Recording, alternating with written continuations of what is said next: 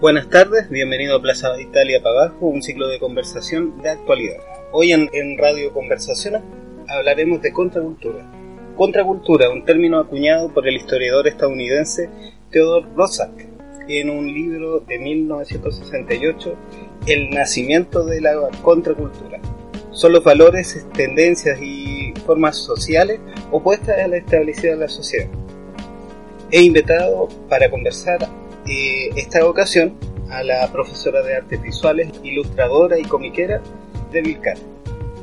Hola, mucho gusto. Hola, estamos en contacto telefónico con, con hoy día y para conversar acerca de la contracultura.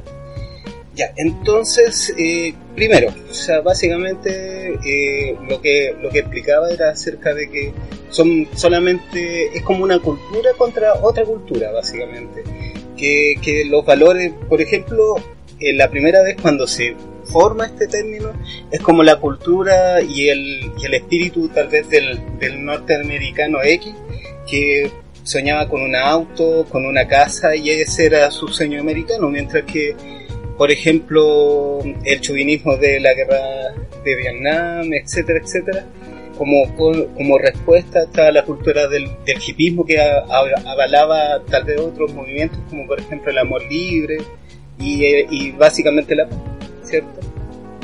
Claro que sí, o sea, yo creo que en toda cultura siempre existe una contracultura y bueno, en nuestra realidad digamos más cercana nosotros somos eh, digamos como las malatonias de lo que fue los Estados Unidos, en mi opinión, entonces también tenemos como en vez del sueño mexicano el Chile en que le dicen así como hacer las cosas de la chilena, que en el fondo como, como justificar lo, lo venga que se hacen las cosas, pero es como no, el chileno es bueno. Entonces, creo que la contracultura va, va por ese lado también, así como desmarcarse un poco de, como tú decías, ese chauvinismo, de ese nacionalismo y de, ese optimismo también, que lamentablemente existe en la cultura de hecho, yo, el, mismo tema de la, del, valor que se le da a, tal vez el esfuerzo, cuando hay gente que se esfuerza toda su vida y, no consigue nada. Y entonces,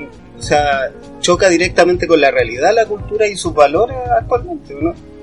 Claramente, o sea, de hecho la meritocracia término jocoso, pero ciertos sectores se lo apropiaron y empezaron a percibirlo como una realidad, así como no, pero si te esfuerza, te merece realmente tal cosa y, o sea, de verdad yo he visto gente que se esfuerza mucho y lamentablemente no, no consigue lo que, lo que merece, lo que quiere. Te pongo un ejemplo, yo eh, hace un par de años trabajé en un colegio que era muy, muy, muy vulnerable. Y veía la realidad de esos apoderados de esos niños y algunos querían salir de ahí, pero eh, por más que se esforzaran no, no se podía, era como algo más fuerte que ellos, va algo más allá de, del esfuerzo que ellos puedan hacer, va más allá de las notas, como de la responsabilidad, como es el sistema de la aplastante. Claro, y, y por ejemplo, si ya, ya tomamos como ese contexto acerca de ese contexto cultural, eh, ¿qué vendría siendo como la contracultura en este caso? Y de hecho, de hecho yo pienso que incluso el mismo hecho de plantarse como un, como un artista o bien como un comunicador de ideas ya, ya es contracultura, ya es una expresión de la contracultura. Claro, mira, yo entiendo la contracultura como estar al margen de lo institucionalizado, porque acá la cultura es institución. Por ejemplo, pongamos el mismo caso del arte el Museo de Bellas Artes, como la gran institución de, eh, digamos, de lo que es el arte en sí. Y si estáis fuera del museo, estáis fuera entonces de lo que es la cultura. Claro. Entonces, aquí lo importante es que uno pueda gestionar su propio espacio. Entonces, eh, creo que estar fuera de los intereses de estas instituciones y que ahora son, digamos, van a tapar con de empresas, porque siempre hay auspiciadores, o sea, todo está claro lamentablemente. Les importa vender más que el arte en sí. Eh, hablo también, no sé, de las editoriales que eh, dicen, no sé, es, que estos temas no, no sé, pues, son o muy polémicos de tratar o no le interesan a nadie, sino que, que sí interesan esos temas, pero como no son cosas que se vendan, no invierten en ello. Hablando de eso, por ejemplo, el, el, mismo hecho de plantarse como artista y llevar a cabo una obra, mm, eh, ¿cómo lo hacen sin auspiciadores? ¿Cuál es la experiencia tuya, por ejemplo, con tus colectivos, por ejemplo, de, de comiquera? Uy, eh, es bastante difícil porque como que una tiene que auto-auspiciarse, Así como eh, tener un trabajo estable y como así con todas las de la ley, como se dice, para a la vez poder financiar este espacio contracultural. Porque si tienes mecenas, o sea, estás a merced de lo que ese mecenas o auspiciador quiera.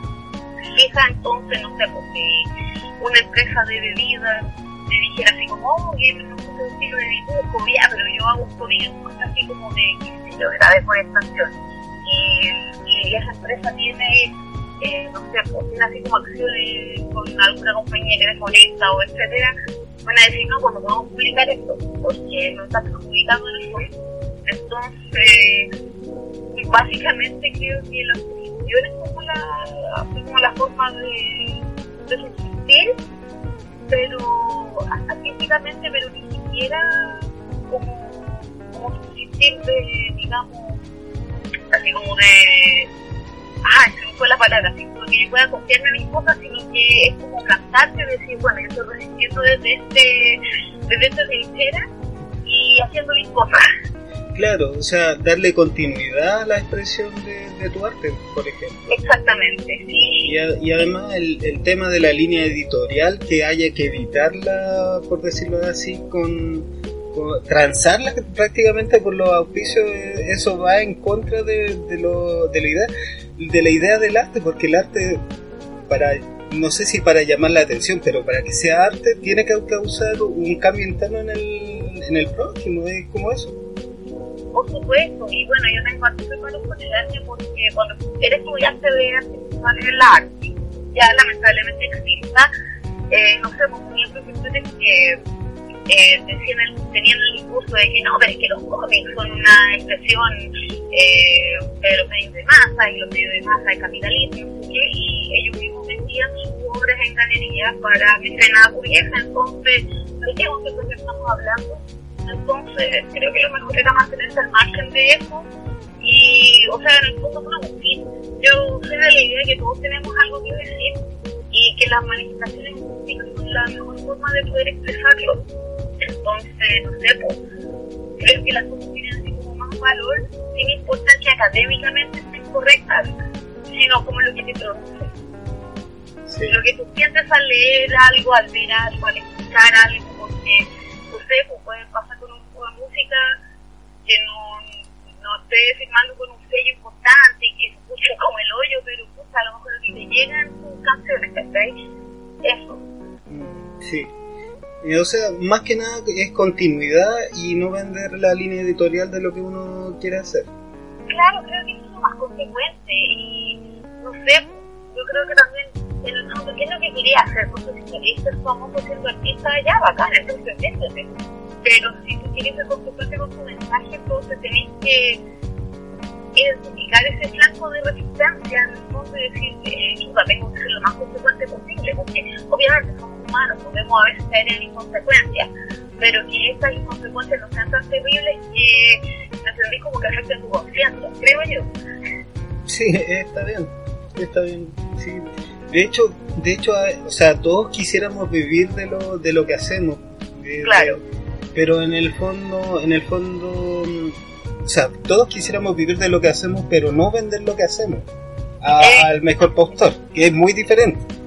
Claro, y ahora con el capitalismo, o sea, no quiero sonar así como, oh, comunista, pero eh, pasa eso, porque eh, ahora todo se enfoca en los productos, vender y es como, claro, si tú no vendes no sirve y no, yo creo que eh, como que lo que tú produces por gusto no tendría por qué ser un objeto de consumo necesariamente pero claro, o sea, es pelear contra el sistema y es muy difícil, pero hay que ir así con pequeños pasitos a mí me gusta decirle dar pasos de bebé, ¿cachai? Porque uno no puede hacer un cambio de rompe y baja. Tiene que empezar de a poquito, así como plantar pequeñas semillas y que vayan floreciendo. Y no sé, pues por lo menos ya es, eh, se notan cambios de aquí hace 20 o 19 años atrás. Entonces, 20 o 19 años atrás también posiblemente se notan cambios. Y eso es esperanzador. Y en este, y en este viaje de, de autogestión, ¿has con, encontrado colectivos interesantes? Bueno, eh, yo empecé en 2005 cuando era estudiante de ilustración. Teníamos un colectivo que se llamaba Arbar con unos amigos, que ahora también son gente destacada de la ilustración. Eh, entonces, con ellos empezamos haciendo fanzine y vendiéndolo así como en eventos por 500 pesos y fue bonito porque nos dimos cuenta que, oh, o sea, esto que no se puede decir, lo podemos decir porque nosotros en el fondo somos nuestros editores. Y si alguien se es como mala suya, o sea, eh, pero me están dando de comer. claro, de hecho. Claro, bueno, y ahora ya más de un tiempo que yo estuve así como trabajando muy solitario después de que el colectivo Arbar se disolvió por estas razones, más que nada que igual que habíamos miembros involucrados sentimentalmente y entonces ya cuando sacaban un leo sacaban las cosas, No, no. Hubo un Yoko ahí. No, no sé si Yoko pero bueno, así como, esto ya no, no daba más, ¿cachai? Sí. Y, y me haría la más, no sé, porque las cosas eran así hace casi 20 años, unos 15 años atrás, y No, que sí, como una buinera, ¿cachai? Sí, Entonces, ya, ya a esta altura ya están todos casados, ya tienen otras parejas, o, otros, claro, ya para qué. No, otra, sí, pues entonces bueno, igual yo, la época y aprendí mucho. Entonces, eh, bueno, estuve en solitario y como que me adoptaron la Leslie Life, la Ya, que tenían un colectivo que se llamaba Covid Originalísimo junto con otros artistas que bueno, también ese colectivo se desintegró por, digamos, como por intereses usuarios, Ujú. pero como que las niñas me gustaron y empezamos a producir juntos y de ahí empecé a seguir el evento que quieren, que lo organiza la Cami Nem. Y bueno, yo estoy en contacto con ella, yo las considero mis amigas y, y también teníamos toda la onda de la autogestión, de la disidencia, de dar lo mismo, entonces es bacán poder trabajar en grupo porque que aún hay fuerza. El colectivo como que te da, te da harto piso, te da respaldo. sí, de hecho.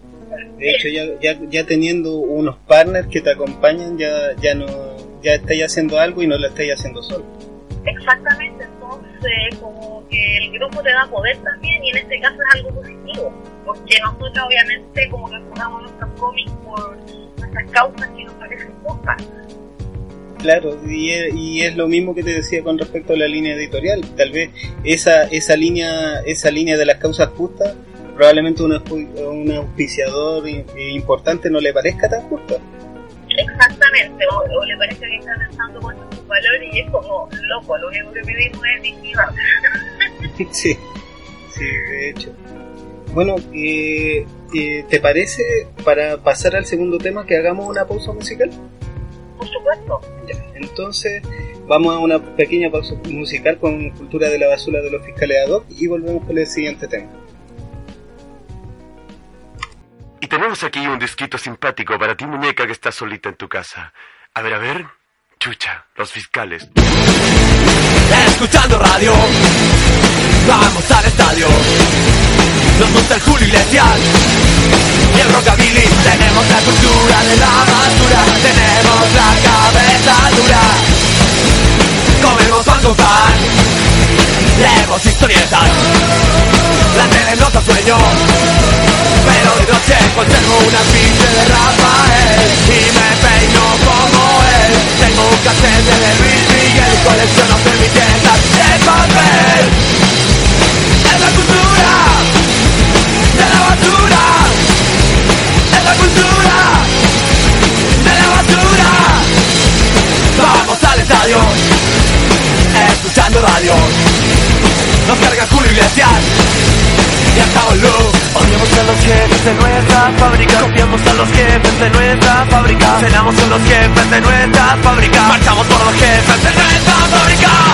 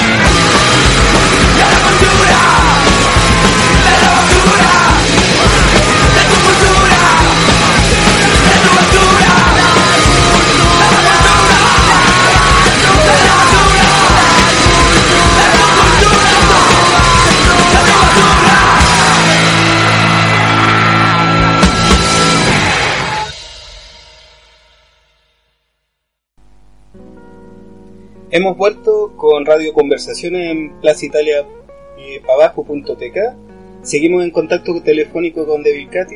¿Devil Katy está ahí? Sí, por supuesto. Devil Katy, estamos, estábamos conversando acerca de contracultura. Uno de los temas importantes que de la cultura, de todas las culturas, yo pienso que es la, educación y cómo se impacta esta educación. Yo pienso que tú como profesora debes tener una, una opinión también, ¿cierto? Sí, por supuesto. De hecho, es chistoso porque yo soy profesora, pero no me gusta la escuela. ¿No te gusta el aula? Eh, claro, o sea, no me gusta cómo está, eh, digamos, configurado el sistema escolar. Mm. De hecho, de hecho eh, las mismas leyes en las que se basan la, la educación chilena, o sea, el, el artículo 20 me parece, que establece los requisitos mínimos para pasar de curso, que tienes que tener tal, tal edad para entrar a tal curso. Eh, eso, esa, esa cosa tan milica que se nos... Y, y desde mucho antes incluso, porque en el fondo, o sea, ya entrando al jardín ya ya eh, esa cosa del, del, juego ya se rompe y es un juego ordenado. De hecho, o sea, la educación en general, no solo aquí en Chile, tiene raíces en, digamos, así como en la constitución prusiana, era una constitución militarizada, y esa cuestión se replica hasta el día de hoy. O sea, imagínate que estamos hablando como de fines del siglo XVIII, principios del siglo XIX, que es un modelo que se sigue manteniendo. Hablando perdona, hablando de eso de, de, prusiano, de bien milico, me acuerdo de eso, este es muy kitsch, pero esa esa distancia que tomábamos con, con los brazos hacia, hacia adelante, después poníamos los, los brazos en el hombro, después nos formábamos. ¿Todavía? sí, en algunos colegios todavía se hace, otros son un poco más relajados con eso, pero créeme que me ha tocado trabajar en colegios que sí, todavía hace la distancia y la normalización y es una cuestión como súper militar y, ¿cachai? O sea, una especie de arte así como que ya, ya te ven así como, oh, también hasta loca, así como, podido arte. Eh, claro, así es fácil como tener que también reproducir ese modelo. Sí, pues llega, incluso llegar el día lunes y tener que cantar el himno nacional. Exacto, el acto de la bandera y un montón de cosas. Mm, sí. Bueno, eso básicamente son como los valores de la, de la educación y cómo se imparte, pero eh, está la otra cara, la, la contraeducación. ¿Cuáles son los, los valores de la contraeducación que tú, tú eh, tal vez como ocuparías como bandera de lucha contra, contra esta tan estandarizado de la educación? Yo creo que la principal bandera de lucha es desarrollar pensamiento crítico, porque el gran problema de la educación es que están educando, eh, como se dicen, eh, obreros ilustrados. O sea, gente que sea funcional y que tenga conocimiento de cosas, pero que no, no construya nada con ese conocimiento, sino que replique órdenes, que replique modelos. Entonces, creo que lo importante eh, es pensar en cómo cuestionar, chuta, ¿por qué? ¿por qué estoy haciendo esto? Y lo más importante es, ¿para qué estoy haciendo? Entonces, creo que eso es lo principal. Siento que también, eh, digamos, como que la jerarquía no es algo que ayude mucho en el colegio. Estoy hablando del respeto porque, obviamente, ahora que ahora me cuenta así como de que sí, le damos mucho respeto a nuestros profesores, pero claro, cuando no está en el colegio, está en esa edad rebelde, así como que dicen así como, ah, son viejos, no que echan una cuestión y etcétera, y pero claro, después cuando le toca ser a ti la vieja que está ahí, y veía a los estudiantes que te ponen cara así como aquí adentro, y es como, niño, te estoy tratando de... De encauzar. De encauzar, es como una incautación que tienes. Bueno, entonces creo que lo principal es que el estudiante es un rol protagonista y no pasivo. Porque el problema de la educación tradicional es pensar que los estudiantes fueran así como cantaritos vacíos, que uno como profesor tiene que llenar sus conocimientos, siendo que no es así. Porque los jóvenes tienen sus propios intereses, tienen sus propios aprendizajes, tienen sus propios conocimientos de cosas, entonces eh, uno no puede negar eso. De hecho, el aprendizaje significativo es el que para los estudiantes se basa con cosas que ellos ya conocen han vivido. Claro, Entonces, los objetivos transversales que le dicen. además, entonces yo creo que eh, lo principal de la contraeducación es que el estudiante se asuma como protagonista. Es decir, estoy haciendo por ti, no es como por agradar a profe, no es solo por las notas, de hecho las notas creo que a veces es nefasto, pero lamentablemente eh, está la gran disyuntiva de decir, "Chuta, pero es que entonces, ¿cómo evaluamos los, cómo calificamos, cómo vemos los pro- el progreso de cada estudiante? Pero, en es, un- es una cuestión que va por una discusión muy larga y le pueden haber opinión. Sí, obvio. Por ejemplo, el tema, eh, por ejemplo, esto mismo de, de que el estudiante se vuelva protagonista de, de su propio, de la propia construcción de su conocimiento, la, eh, la autoeducación. ¿Qué, qué, qué opinas? ¿Qué, qué, ha- ¿Has vivido autoeducación? ¿Has, has, no sé, has pescado un libro por interés propio? No sé, o, o un mismo conocimiento que adquiriste, ¿lo estás compartiendo? Bueno, eh, pensé que yo soy, siempre fue como súper entonces a mí me gustaba aprender.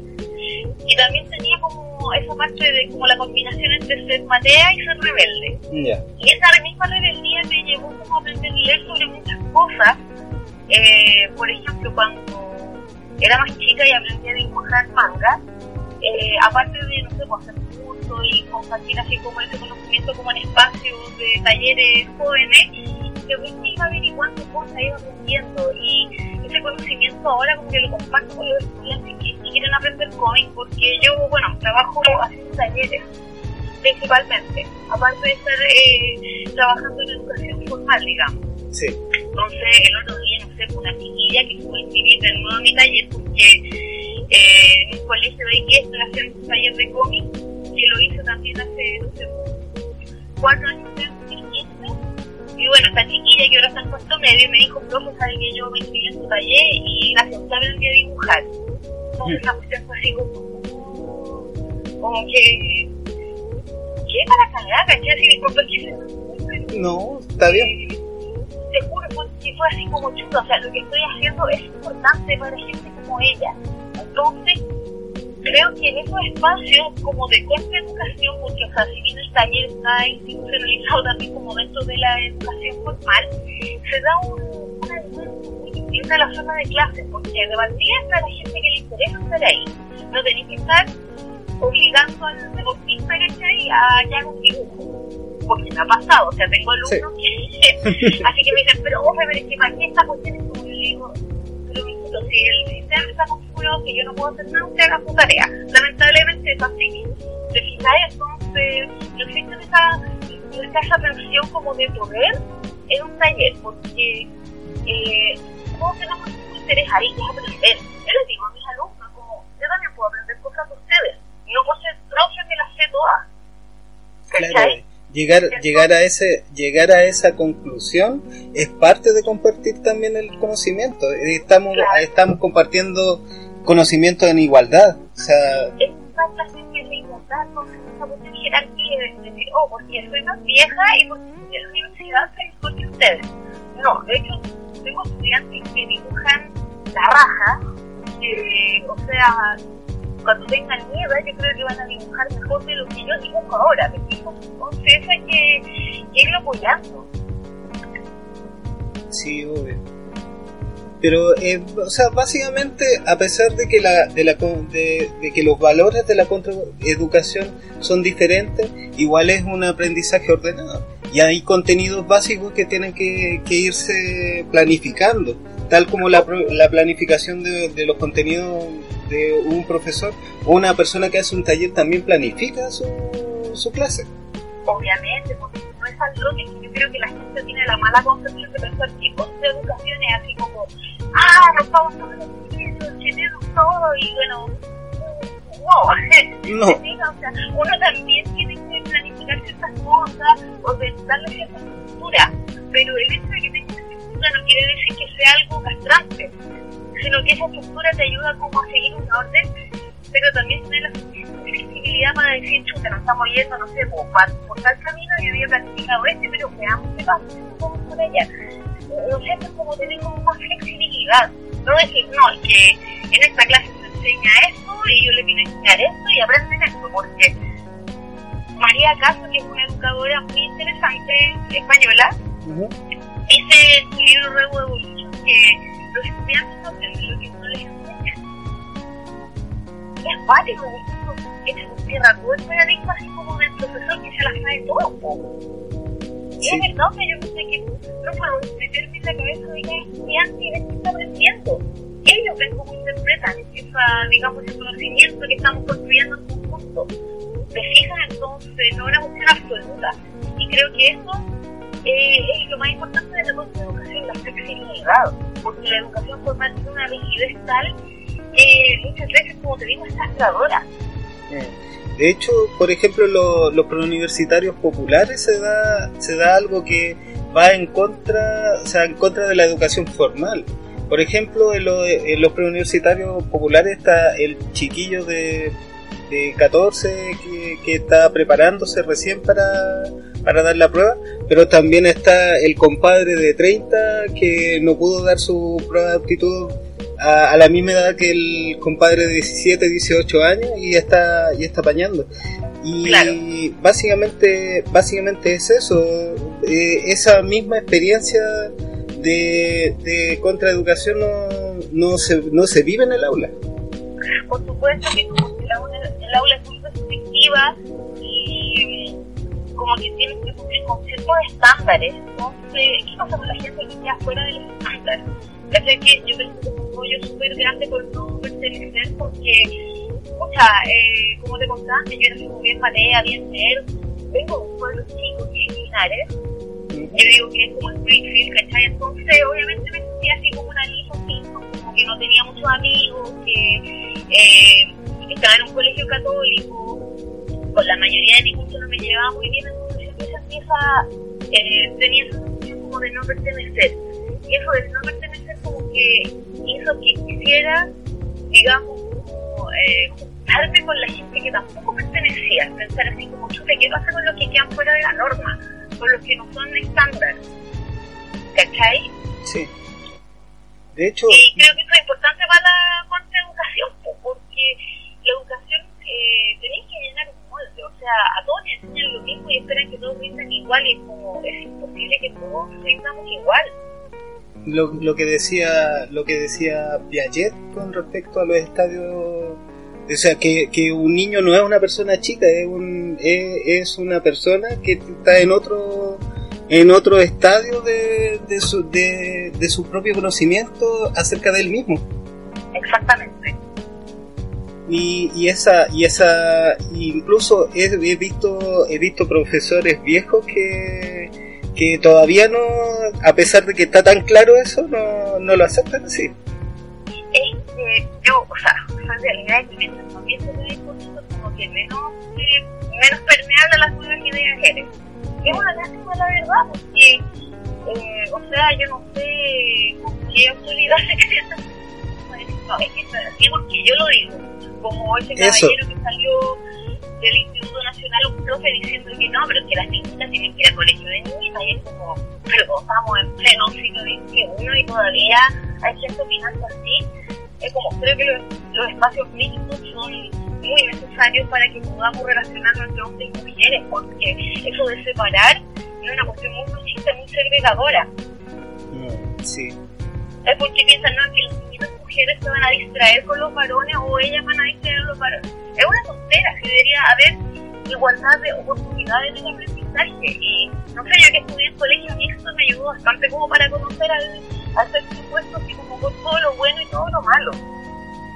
Sí, de hecho. Entonces, me ayudó a no idealizar tampoco tanto la figura del varón.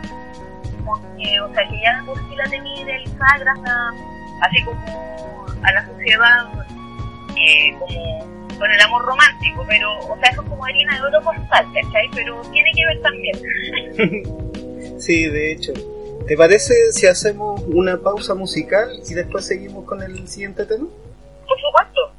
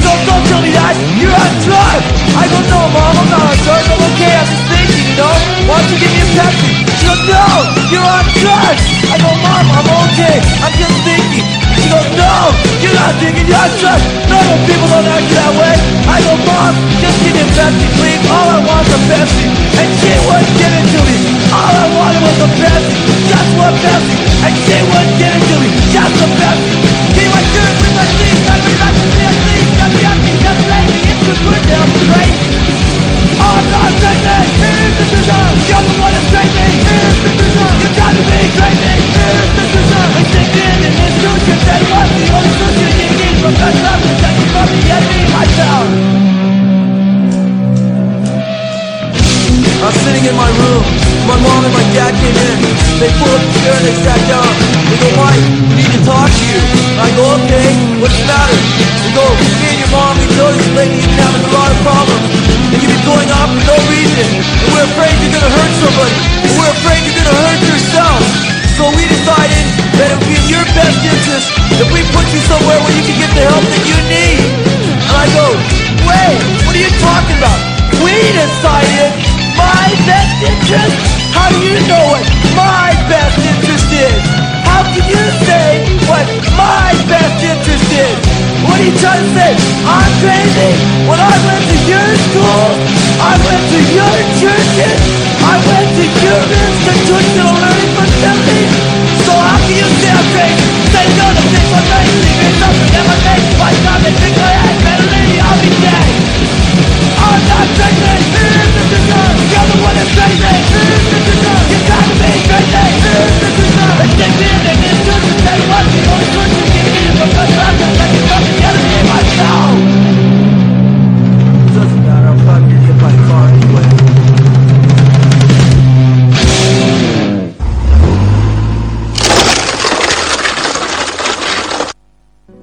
Seguimos en contacto telefónico con Devil Katy.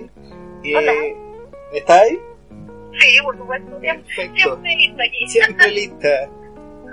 Entonces, vamos a, a- en este segmento vamos a tratar el tema de, de Chile. Y en Chile eh, también como parte de la contracultura es una expresión de la contracultura del cómic, ¿cierto? Sí, De hecho, de hecho pensaba, pensaba en algunos ejemplos. Por ejemplo, cuando ya eh, estaba Pinochet, estaba Pato Giro, ¿cierto? Sí, porque Cristiano es gran referente. Él fue mi profe cuando estudié ilustración. Ahí un saludo a Un saludo. Sí. claro. no, pero es verdad, o sea, es complejo el tema de los cómics eh, aquí en Chile porque siento yo, bueno, también investigué para una tesis que hice acerca de ilustración, que el- después del golpe eh, cerraron muchas editoriales y ya en los 90 eh, publicar cómics era complejo y no era lo mismo, porque venían cosas de fuera, porque simplemente ya no era rentable hacer cómics.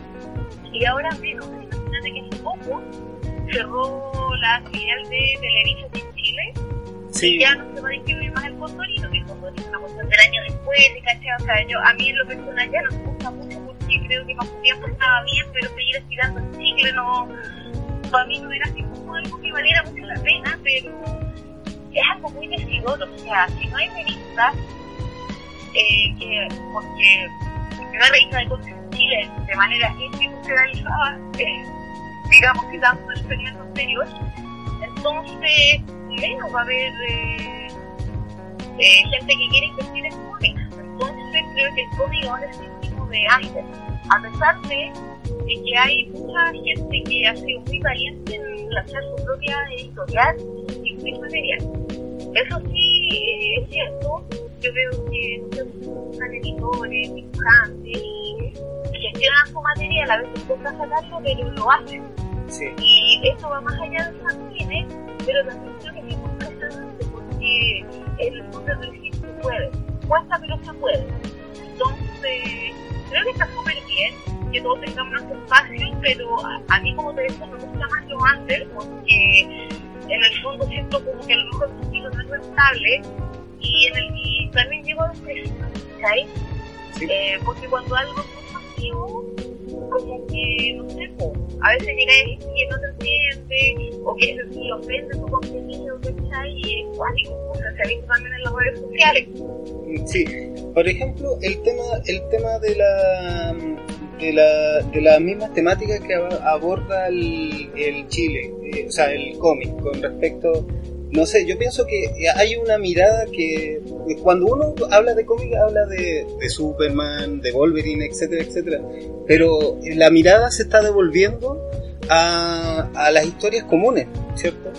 Sí, eh, es bueno, como que en el cómic hay grandes tendencias, digamos que tanto eh, Marvel y DC con un gran bloque que influencia también muchos trabajos de corte nacional, pero que siguen esa línea.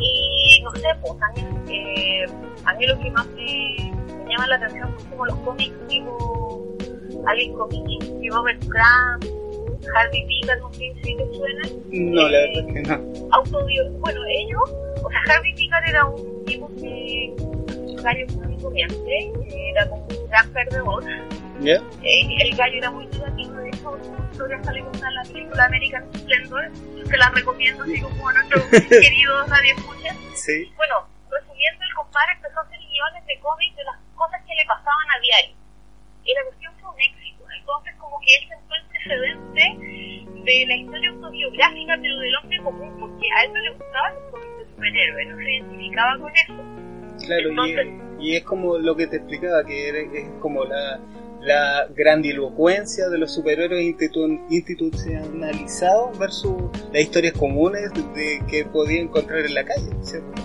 Exactamente, o sea, en lo personal creo que una no anula a la otra. Siempre me, me ha gustado pensar que hay público En para la, todo. eh, en la variedad, sí, hay público para todo. No, Exacto. Pero claro, o sea, a las empresas como que dicen, no, pero es esta cuestión autobiográfica, ¿quién se la va a leer? Me lo han dicho. Sí. que me ha llevado a pensar, bueno, y si, y si hago yo mi propio libro y lo meto de mano en mano, ¿sabes qué? Bueno, una anécdota cortita que quiero contar. ¿Ya? La otra vez estaba decepcionada luego de un par de rechazos editoriales buscando publicar precisamente un libro que cuenta anécdotas de la vida diaria.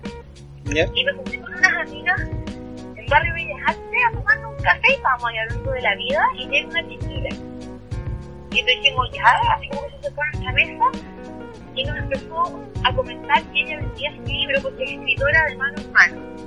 Y a mí me llamó inmediatamente la atención. Le dije, es que te lo te compro en porque yo le dije, pucha, a mí me pasa esto, esto y esto, y bueno, su libro es bastante bueno, ella se llama como Alanis, y lo pueden encontrar vendiendo su libro en las calles. Un saludo también, que llegue a escuchar eso. Sí. Y a mí me dice la cuando le dije,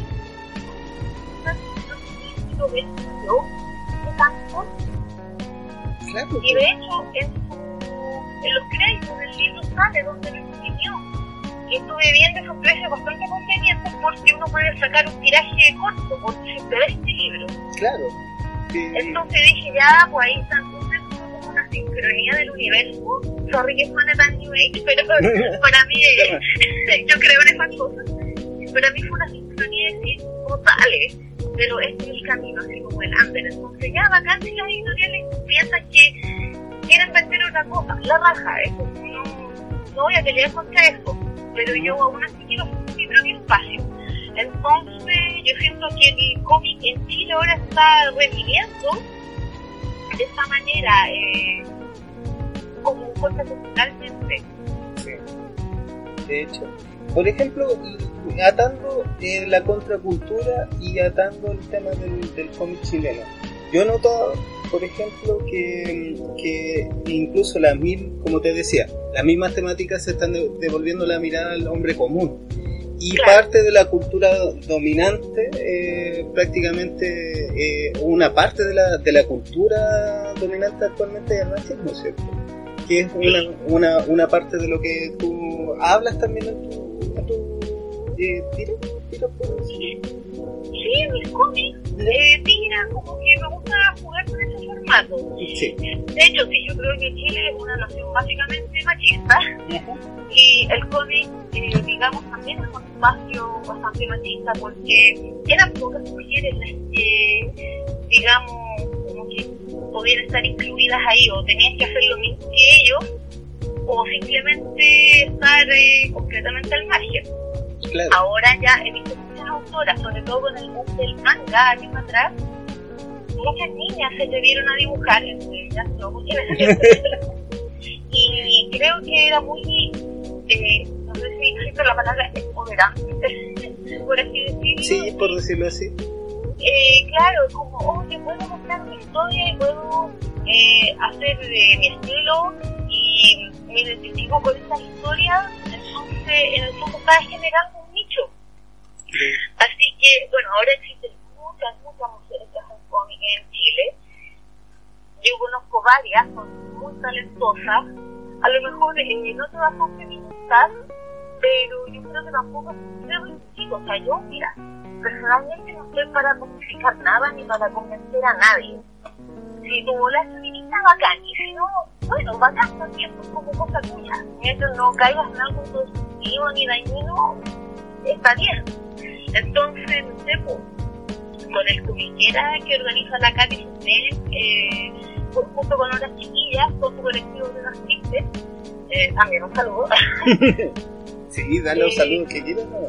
Siento que se da eh, como que las mujeres no podido tener un espacio, porque también nos sentimos seguras un evento de puras comiqueras. A veces los cabros dicen, pucha, pero que ¿por qué no un evento mixto? Es como, porque Por- igual necesitamos un espacio para nosotros, es como Claro, pues, para- para- Virginia Woolf, ¿cachai? Sí, pues, para encontrarse con su público, es básicamente para eso. Exacto, lo que no quiere decir que, por ejemplo, yo, si me invitan a un evento mixto, obviamente voy a ir, pero aún así eh, apoyo los espacios separatistas porque siento que se genera otro tipo de, De de dinámica. conocimiento y de dinámica, exactamente, pero como te digo, o sea, yo no odio los comics, o sea, O sea, como dije una vez una charla, yo soy heterosexual, y así para bien o para mal. Y, y nada, pues yo así como que a lo largo de mi vida estaba enamorada de muchos hombres, ahora estoy pololeando con uno, ¿cachai? Entonces como que eso es odio al otro como chiquillos, no, no lo tenemos a ustedes, solo cuando se dice muerte al macho como a las malas actitudes. Eh, pero es que, es que es, pero que eh, no es la muerte al hombre, es la muerte al macho, es la imagen, es, es la um, imagen que, que proyecta eh, el hombre cuando hace tales tales cosas. Exactamente, entonces esa cuestión, pues, y bueno, entonces, eh, como que ahora ya siento que más gente comprende eso, que los cómics feministas no son así como cómics odia hombres, pero mucha falta harto como por hasta también por recorrer, pero se ha bastante. Yo, yo tengo recuerdos de, tal vez no solamente de, de este medio que es el cómic, por ejemplo, si lo, lleváramos a los 90 más o sea, lo, que más recuerdos me trae es la Sailor Moon, por ejemplo. Una, Oh, una, una heroína mujer que, con compañeras mujeres que luchan Claro. contra el mal, etcétera, etcétera. Y cuando era uno chico no, no, no captaba todo el mensaje, pero también hay un, un mensaje de diversidad sexual, ¿cierto? Claro, bueno, te confesaré que yo soy fanática de Sailor Moon, así como que la amaba. Tengo una carpeta llena de dibujos, así como que calcada de los álbumes. Y creo que Sailor Moon es el ejemplo perfecto de por qué la representatividad importa. Porque hasta, ese, hasta que antes de Sailor Moon solamente habían series como, no sé, con los supercampeones, los caballeros zodiaco. Claro, que era como la contraparte. Sí, era Eh, como... Sí, y que el papel femenino quedaba recluido así como que, no sé, pues, eh, la mina estaba ahí como esperando eternamente al héroe, en cambio en Sailor Moon, ellas eran las heroínas. Y como eran varias, eh, habían distintos tipos de personalidades, de intereses, de gustos, entonces, eh, el fondo, claro, porque Moon eh, iba a decir, oh, esta chiquilla perfectamente podría ser yo sí. y esa identificación de que una pudiera ser la heroína y no la princesa en peligro era eh, así fue todo un descubrimiento. Por ejemplo, el, eh, si nos vamos al otro extremo, la casta de, de meta de meta varones, que creo que es mucho anterior a los 90, o sea, habrá sido los 70, por ahí. De hecho, la, la única heroína que existe rechaza su feminidad este, cortándose lo- los pechos, o sea, para... Claro. para- Y eso entonces, también es un decidor porque en el fondo en los 90 eh, pasan dos cosas. O eras muy femenina o tenías que masculinizarte para que te tomaran en serio.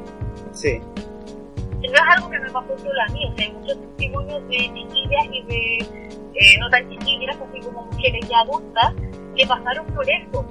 Eh, me carga tener que tan autorreferente pues, porque sí, la única experiencia que conozco es la mía. A mí me pasó un tiempo, yo era motivo para vestirme cuando más chica. Andaba puro con mucho, pero maquillaje, porque en el fondo sentía que si abrazaba mi lado femenino era como abrazar la divinidad.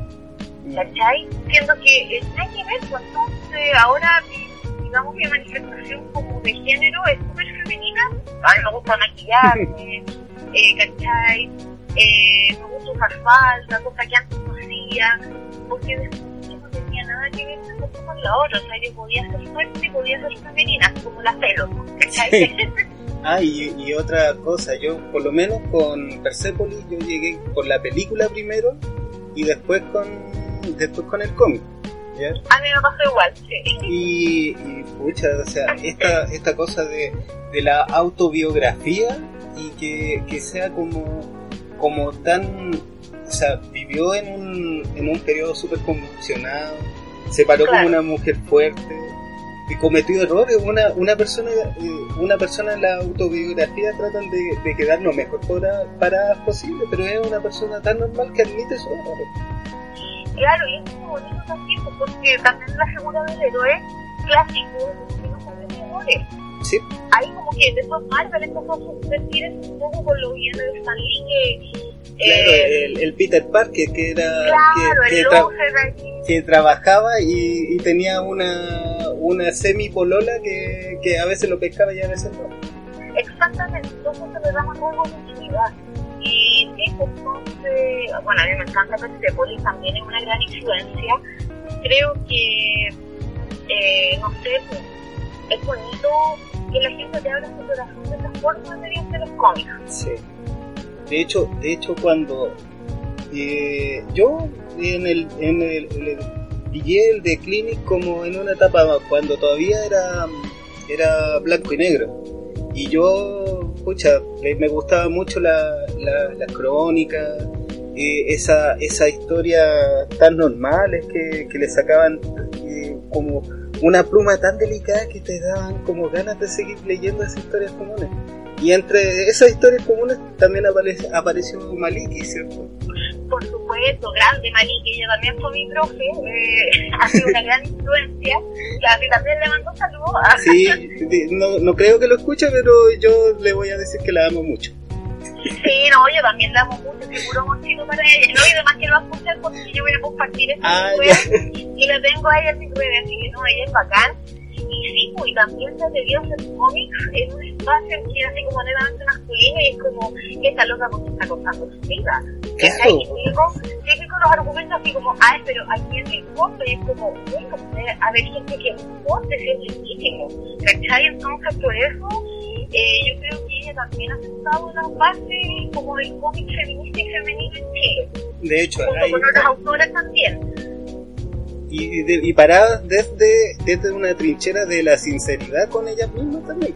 Eso, la sinceridad de no tener que quedar así como, oh, sí, soy la super mujer, soy la mina bacana y soy perfecta. Porque nadie es así de verdad, o sea, una que es humana, así como que se ha visto tocando fondo muchas veces y y otras en la cima del mundo, ¿cachai? Y entonces es bonito ver cómo el proceso de esas etapas queda registrado en dibujo y en cómic. Sí, sí, de hecho, me gusta mucho ella. Bueno, en fin, ¿te, te parece si cortamos este segmento hasta acá?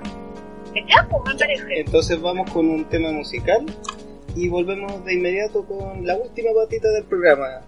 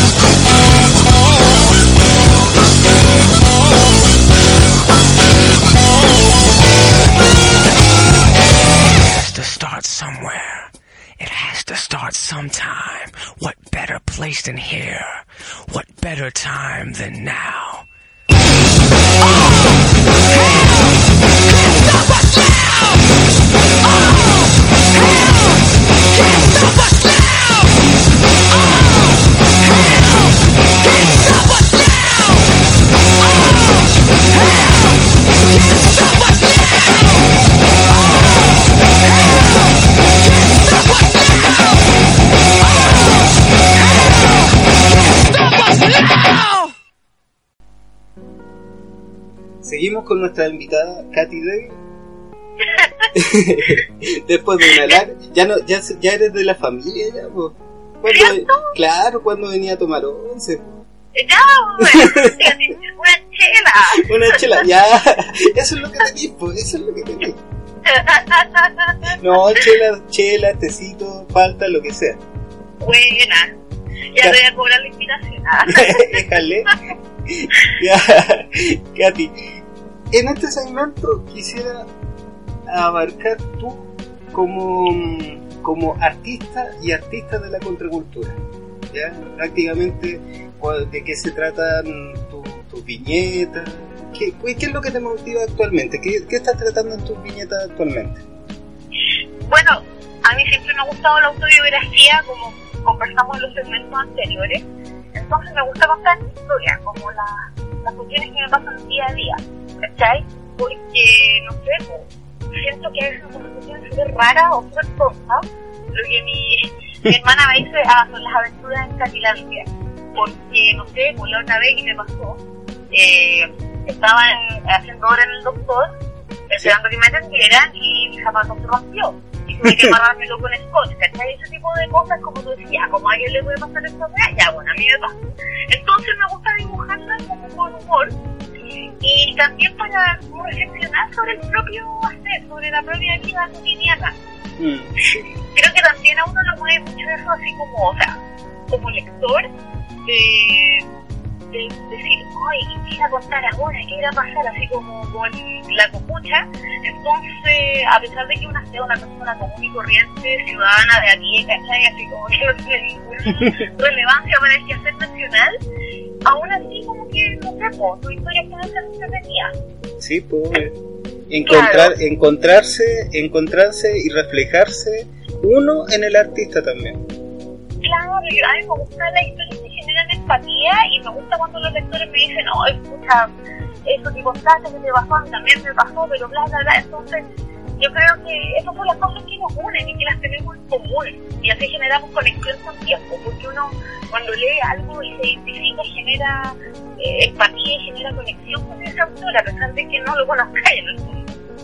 Claro. Pero esas cosas que te motivan a ti, de todas maneras, pueden hacer eco en otras personas. De hecho, en el mismo en el mismo tema del- de los talleres, eh, igualmente he encontrado gente que, que tal vez no quiere copiarte, pero sí quiere hablar de lo mismo que tú. Claro, y eso es súper legítimo, porque, o sea, yo no inventé la autobiografía, ¿cachai? No, de entonces, de hecho, sigo una chiquilla en Instagram que también dibuja su diario y es como que una raja, entonces, como bacán que se den más instancias aquí, porque en el fondo, aunque quisiéramos las dos hacer la misma cuestión, no nos saldría igual, porque cada una le pone, trae, digamos, como de su cosecha. trae un bagaje un bagaje diferente, trae cargas y trae formas de ver la, de la, de ver la vida que son diferentes. Claro, tanto en lo narrativo como en lo visual. A mí me gusta mucho el ejemplo que nos daban en clases de dibujo, era que si ponían todo, o sea, y de hecho pasaba, ponían un modelo, ya sé yo, una persona, una cesta con fruta, Ya, la naturaleza muerte y todo la naturaleza muerta, pero todos los dibujos eran diferentes, siendo que eran el mismo modelo. ¿Cachai? O sea, ningún dibujo era igual al otro. Y eso que te dice como que eh, la mano de la persona o como eh, su, su visión, su forma de interpretar ese modelo eh, es muy decidora. Entonces por eso eh, yo creo que sí, es como démosle con el tema autobiográfico nomás, si todos quieren contar su historia bacana, como y contar cuando te dio diarrea como en la biblioteca, ya vos dale. No me pasó a mí, eso es como un ejemplo de la película chicas pesadas. Pero Y, eso, sí. No, y eso, pues entonces yo creo que la vida cotidiana es una falta de inspiración como muy buena, así como tú decís, como para alejarnos como de paradigmas que no nos identifican en el fondo. Claro. ¿Cachai? Pero igual, igual siento que, eh, que son esa- esas historias que son rescatadas del diario vivir también son importantes para, para mostrar esto se, esto está pasando en un, en un lugar X y, y es lo y, y te puede representar a ti el, el mismo hecho por ejemplo Liners eh, cuando cuando él fue papá y yo también fui papá en esa época entonces dije oh Claro. ¿cachai? qué bonito eso, pues, porque se genera esa conexión. Entonces, yo creo que mediante los cómics eh, es muy bonito hacer ese tipo de nexo. Sí. Sí, de hecho, eh, es como encontrar encontrar amigos que no siquiera sabéis que tenéis. Claro, claro que sí. Cuéntame algo, eh, ¿actualmente en qué estás trabajando? Bueno, eh, estoy ya en mi cuarta libreta sobre Ya. la vida diaria que no la he publicado públicamente, valga la redundancia, porque me gustaría poder sacarla directamente en libro. Ya, También estoy trabajando en un cómic para variar autobiográfico sobre ya, historias de adolescencia. Lo que pasa es que, mira, te lo cuento muy resumido, ¿cachai? Que cuando yo entré a la enseñanza media, pasé por un proceso súper cuático de transformación. ¿cachai? El primero medio, como que era la, la matea perna con sobrepeso. Pucha, en segundo medio empecé a dibujar manga y coincidió con que hice un régimen y bajé de peso, ¿cachai? Como que eh, mi sueño, mi gran sueño, así como de, de que los hombres se fijaran en mí, se cumplió. Y ahí empezó una teleserie que duró hasta cuarto medio, así que Beverly Hills 90 210 se queda chico, ¿cachai? O sea, bueno, nunca tanto, pero, o sea, para mi escala como de niña de provincia, es acuático. Entonces yo, ¿qué es lo que quiero rescatar con eso? Como esa transformación y el sentido de, de pertenencia con uno mismo, de decir, no, yo soy fiel a mí misma, a pesar de, no sé, pues, de las cosas que influyen en el medio. Bueno, yo era, no, no quiero decir víctima, porque... Eh, Son cosas que a vez. uno le toca vivir nada más, no es como... Claro, pero fíjate que yo estaba en un punto así como que no me veían con los compañeros, sufría de bullying, entonces eso lo quiero dejar plasmado como para que las niñas o jóvenes que están haciendo lo mismo le digan eso, como chuta, a esta persona le pasó lo mismo y salió adelante, ¿cachai? Claro. Entonces, esa es la importancia de la, de la, de la autobiografía, de la, de la historia, es, ese, ese, ese término tan ciútico que le ponen ahora que es como slice of life. eso, que les una life. Claro. Pero que es parte de, o sea, ese género da para harto y, y da para que, que gente se inspire también. De hecho, de hecho el- el- lo que decía acerca de Persepolis es súper inspirador también. Sí, pues. Claro que sí, entonces yo creo que va más allá de autoverse el ombligo, ¿cachai? Que la gente dice, ay, es que eres muy autorreferente, eres ególatra. No va por eso, creo que tiene como más elaboración. Y bueno, y todos los artistas somos ególatras, así como, ¿qué pasa? ¿Y qué te pasa? Sí. ¿y qué pasa? Sí, claro. Claro, si, escucha, quería esperarte, aquí tenías, pero si no, es que, ah, y otra cosa que, no, es que en el fondo esto no es para ti. Eso, Claro. eso, eso, lo, eso, con eso los matáis a todos. Por supuesto, po. Sí, po. No, pero buena onda, si yo soy de la idea en que pueden coexistir muchos géneros y nada, pues también soy la idea de que tú tienes que hacer el cómic que a ti te gustaría leer. Sí, Entonces, el llamado es para todas las personas que les guste dibujar, que bueno, que si les gustan los cómics, si les gusta hacer cómics, háganlo. No escuchen a la gente que les dice, no, es que tú no sepas, como, mírame cómo lo hago. Ah, claro. Esa es, el, esa es la consigna. sí, de hecho. Y en, en esta, en esta época de, de tecnología, eh, actualmente, por lo menos ah, yo disfruto, disfruto tu, tu dibujo, eso que hacía la rápida en la, en la parada del mic, de la micro, eh, las tiras un poco más elaboradas, pero hay de todo. De hecho, es como, está pensando, está haciendo, está, claro, ¿cómo, cómo has vivido esta, esta cosa de, de la tecnología para, para hacer cómic? Uy, bueno, para mí la tecnología es una plataforma muy importante, es que nada por la discusión. Y me pasa un poco también que me siento en deuda con la gente que me sigue y es como, loco, tengo que hacer un dibujo porque me, me he actualizado en cinco días y como que siento que estuviera fallando, ¿cachai? Es una cosa súper rara. Y por eso me gusta subir bocetos, me gusta hacer dibujos del natural porque creo que es un estudio muy bonito. Y yo soy de la idea que uno nunca termina de aprender, o sea, yo dibujo no lo sé todo, no soy ningún prodigio, entonces a mí me gusta esforzarme y dibujar, dibujar, dibujar, como hasta que salga como quiero, ¿cachai? Sí. Y bueno, eh, yo estoy por redes en varias plataformas como eh, Instagram, que es el que más uso últimamente porque ahora está de moda. Ya. Facebook como que no pasaba la viola, no Sí, por ahí. y además se presta, es como, es como, es como, no sé, eh, Instagram tal vez como una galería para ver fotos bonitas, mientras que, que Claro. Facebook es como para pa cagüinear incluso. ¿Cierto? Sí. Entonces, o sea, a pesar de que igual se mandan mis fotos, yo trato de mantener mis redes activas, ¿Ya? pero lo que más uso es Instagram. Por la comodidad también de andar con el celular y que no sé, porque tú haces un dibujo, no sé, la sala de espera, eh, te saco la foto inmediatamente. ¿Y cómo te encontramos en Instagram? Mi Instagram es, anoten, Devil- Devilcati todo junto, guion bajo, ilustraciones. Perfecto. ¿Y, algún, ilustraciones. ¿Y alguna otra plataforma que, que, que estés llevando actualmente? Eh, Facebook es Devilcati A y C. La A y C por arte, ilustración y cómics y van en mayúsculas. Ok. Bacán. Y, y con respecto a los libros que, que está- tú me comentaste que estabas haciendo una, un, un fanzine, ¿cierto? Y ya vas como en el tercero, me comentaste de, de, tu, de tu vivencia. La cuarta libreta la La cuarta. poco, Ya. En, en 2016 así como por confianza en una libreta chiquitita y empecé a dibujar las cosas que me pasaban día a día. Por ejemplo, cuando hacía talleres en, un colegio, que es el mismo que estoy haciendo talleres ahora, tenía que andar como Equeco llevando los materiales con el valor. Entonces ahí me dibujé y me puse la profe Equeco. Y con eso empecé, ¿cachai? Empecé a contar así como mi día a día hasta que llené esa libreta. Y como me compré una más grande. Y como era más grande podía poner más texto. Entonces empecé como a narrar una historia así como con un inicio, desarrollo y final.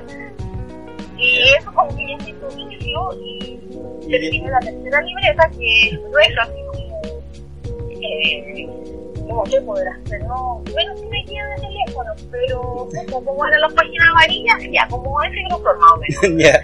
Y ya la, la terminé y empecé otra. ¿te fijas? Entonces, eso me gustaría poder sacarlo el libro. Y, bueno, en el fondo ver a quién me interesa, ¿cachai? Claro, Así eso, que en eso estamos. eso es historia aleatoria. No, eso se llama vida diaria. Vida Historias diaria. aleatorias ¿Ya? Era un fanzine que yo saqué desde 2007 hasta 2016 y que lo compilé en mi libro. Y ese libro, eh, bueno, yo tengo copias todavía, así que si a alguien le interesa comprarlo me puede contactar por Instagram. ¿Ya? Y ha tenido bastante buena recepción. Eh, yo lo vendo de mano en mano, así muy, muy under. Sí, de hecho. Hay que Y hacerlo. para mí, para mí es orgullo es como mi primer hijo. Entonces, en- entonces te contactamos por, por Instagram y podemos adquirir el historia alea- aleatorio. Sí. Ya, perfecto. ¿Y hay algo más que, que estés trabajando actualmente? Creo que saliste en la revista de Origen. Sí, salí en el número 4 de la revista Brígida, que fue una gran oportunidad para mí, porque justo ese número eh, era el número, digamos, uno, porque se iba a presentar en un festival de en Francia. O sea, o sea, de, de Chile a, a Francia. Qué claro, orgullo. medio exacto. O sea, para mí es un orgullo también trabajar junto a, a las personas que admiro, como la Malik, la Sofía, ¿cachai? Así como dibujantes consagradas. Entonces es bonito que, que el trabajo de una. De hecho, y es una, una tremenda vitrina también para no ni siquiera ni siquiera ni siquiera para Chile, es para ustedes. Eh, hay que devolverle, hay que hay que devolverle, hay que hay que concentrarse en esto que va fuera del circuito y, y de hecho está haciendo cosas grandes. Ustedes llegaron a Francia. Claro que sí, entonces, como te dije, te decía antes, son pequeños pasitos, pero hacía un pequeño paso para el hombre, un paso para las comilleras, eso. ¿Y, y dónde, y dónde eh, podemos comprar la revista Brígida? Eh, uy, tengo entendido que eh, antes se vendía en la Galería Flow, pero lamentablemente no. Ah, Pero creo que en el Instagram oficial de Brígida ¿ya? Se hace el contacto para adquirirla, que estaban repartiendo, no sé si tendrán más números, si irán a reimpresión, pero eh, sí, en Instagram se pueden contactar con, con el equipo de Brígida. Bacán. ¿Y a- algún algún evento en el que vaya a participar? En una de esas podemos ir a comprarte directamente y autografiar Pero por supuesto, ahí le hago dedicatoria, les dibujo corazoncitos, lo que quieran. Eh, va a haber un evento en la biblioteca de Santiago el 6 y 7 de abril que se llama FAN. Ok. Es un muy buen evento donde van muchos eh, artistas de calidad eh, y quien les habla también, eh, que está enfocado a, la, a los fanzines, a la autogestión y bueno, hay la oportunidad para comprar mucho cómic nacional y mucho cómic emergente, entonces queda la invitación hecha, vayan, va a estar súper bueno, eh, muy entretenido, eh, este evento lo organiza la Biblioteca de Santiago y posiblemente esté el Soto animando, que es una eminencia en el mundo de los fanzines, así que mucha eso, quedan todos, todos, todas y todos invitados al, al evento. Bueno, esto mm, eh, ya yo creo que ya ya mm, para ya poder dejarte en libertad de acción ya pucha ha sido un buen programa me ha gustado bastante yo hasta aquí Muchas me gracias. no no gracias a ti por, por permitirme eh, conversar contigo esta tarde yo hasta aquí yo me despido y quiero que presente el último tema de, de la tarde para todos los que están escuchando el programa Muchas gracias. El tema que viene ahora es una canción que me encantaba mucho cuando precisamente tenía 14 años, que es Minority de Green Day. Uh, y esto fue Devil Katy. Nos vemos. ¡Eh! ¡Nos vemos, chao!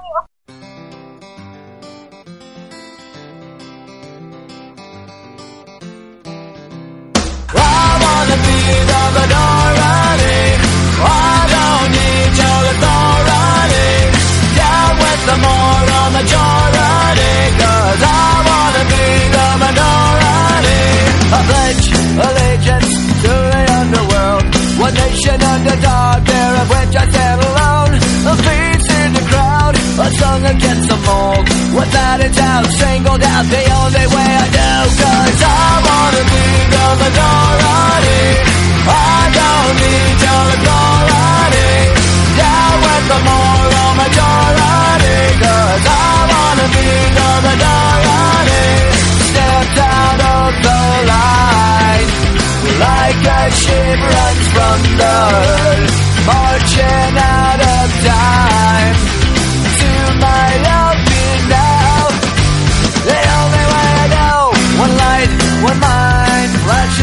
dark, blinded by the silence of a thousand broken hearts.